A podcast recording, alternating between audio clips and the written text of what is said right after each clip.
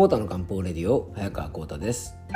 この番組はアシスタントの猫林さんと一緒に皆さんの心と体の健康のサポートになるような情報をお届けしております。猫林さん今日もよろしくお願いします。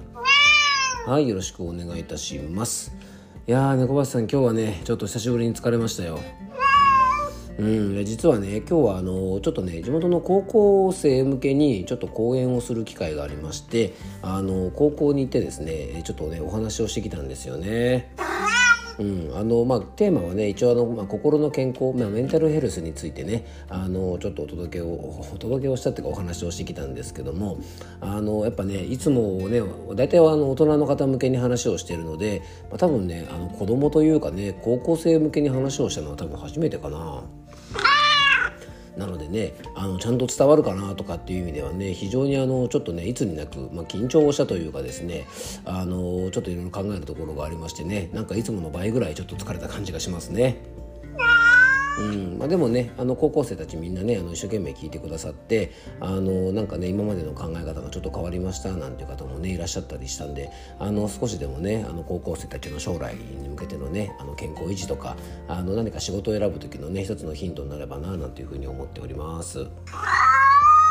そうだねなのでね、まあ、ちょっとねまた明日あたりにでもね明日か明後日あたりにでもちょっとその高校生にどんなお話をしたかってことについてはねあのちょっと詳しくお届けをしていきたいと思います。えー、そんなわけでね今日はあのメッセージをねちょっとご紹介していきたいなというふうに思います。はいえーと、養生ネームミントンさんからのメッセージです。えー、ミントンさんはですね1298回目の配信であの不妊治療中でね胃腸が弱くて食欲が湧きにくいというねこのようなあのお悩みのメッセージを送ってくださった方なんですが、まあ、そのねあの返答に対する番組を聞いてくださってのお返事を、えー、メッセージでいただきました、えー、ミントンさんありがとうございます。はい、えー、コータさんおはようございます。えー、あれからスパイス料理やタイ料理などを食べていたら少しずつ元気になってきました。ありがとうございました。美味しくてかん美味しく感じてきました。えー、タイ料理は、えー、辛い味付けだと思っていましたがパッタイなど甘辛いものもあって美味しいですね。異国の料理を食べてみたいと思っていっぱい買ってしまいました。えー、良くなったりあんまりな気分な時もありますが自分の心と体に聞いて何食べたい？今何がしたい？と自答して、えー、自分をご機嫌にしたいと思います。遅れましたがお誕生日おめでとうございます。そしてあやさんありがとうございます。とっても嬉しかったです。自分の気持ちを責めずに受け入れていきます。本当にありがとうございます。またメッセージを送ります、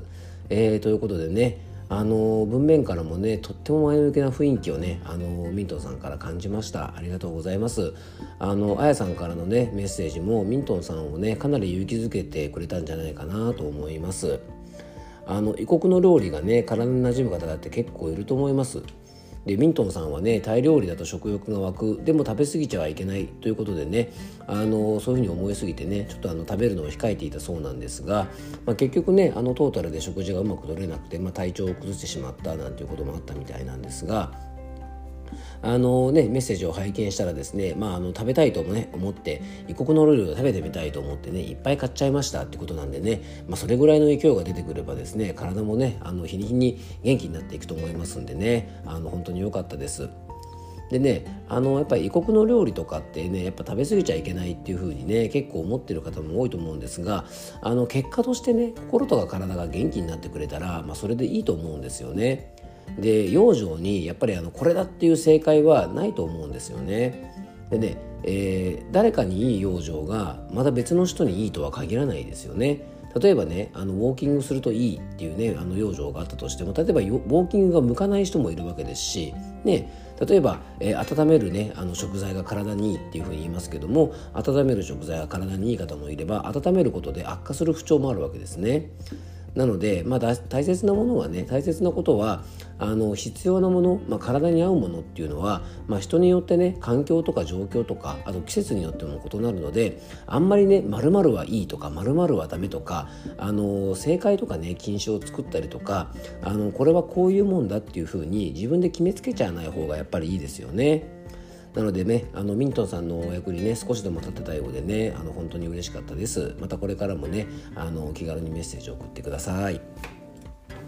えー、続きまして、えー、1304回の、えー、時には、えー、理由もなく訳もなく機嫌が悪くなる時もあるというねあの回を聞いてメッセージをいただきました、えー、養生ネームトムとジェリーさんからのメッセージです、えー、トムとジェリーさんいつもありがとうございます。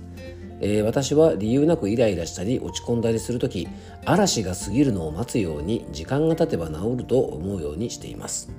えー、自分はそれでいいんですが周りが理解してくれない方が困ります。特にパートナーなどは自分が怒らせたのではと心配するあまり無理に理由を探そうとするとか何でもないのに理由を提示しないと納得してくれなかったりそういう時はホルモンバランスの関係かなとか言ってかっこ何か理由をいれば相手は安心する。えー、そっとしておいてほしいと伝えるようにしています。原因は天気や気圧の関係かもしれないしホルモンの変動かもしれないしそれらの組み合わせかもしれないし考えてもしょうがないですよね。他人への理解も大事ですね。えー、ということでねあの本当に機嫌が悪くなる時っていうのはトムとジェリーさんがね最初におっしゃったように、まあ、嵐のようなものでねあの自分にとっても嵐だし、まあ、あの周りの人にとってもねこうちょっと嵐が突然やってきたみたいな感じだと思うんですね。でね確かにそう嵐が来てる時に嵐が起きた理由とかをねいろいろ考えてもしょうがないですよね。とりあえずは今の嵐を、ね、どうとあの、ね、やり過ごすか、ね、嵐が過ぎるまでどうね持ちこたえるか、まあ、ここが大事なのでね。なのであの本当おっしゃる通りでね何か怒らせるようなことをしたからね怒ることやね、不安になるようなことがあったから人がね不安になったりとか、まあ、人はね怒ったり不安になったり機嫌が悪くなったりするねあのはですね特にあのこれ基準とかってないんですよね。なので体調とかね体の状況によってわけもなく機嫌が悪くなるってことはあるわけですね。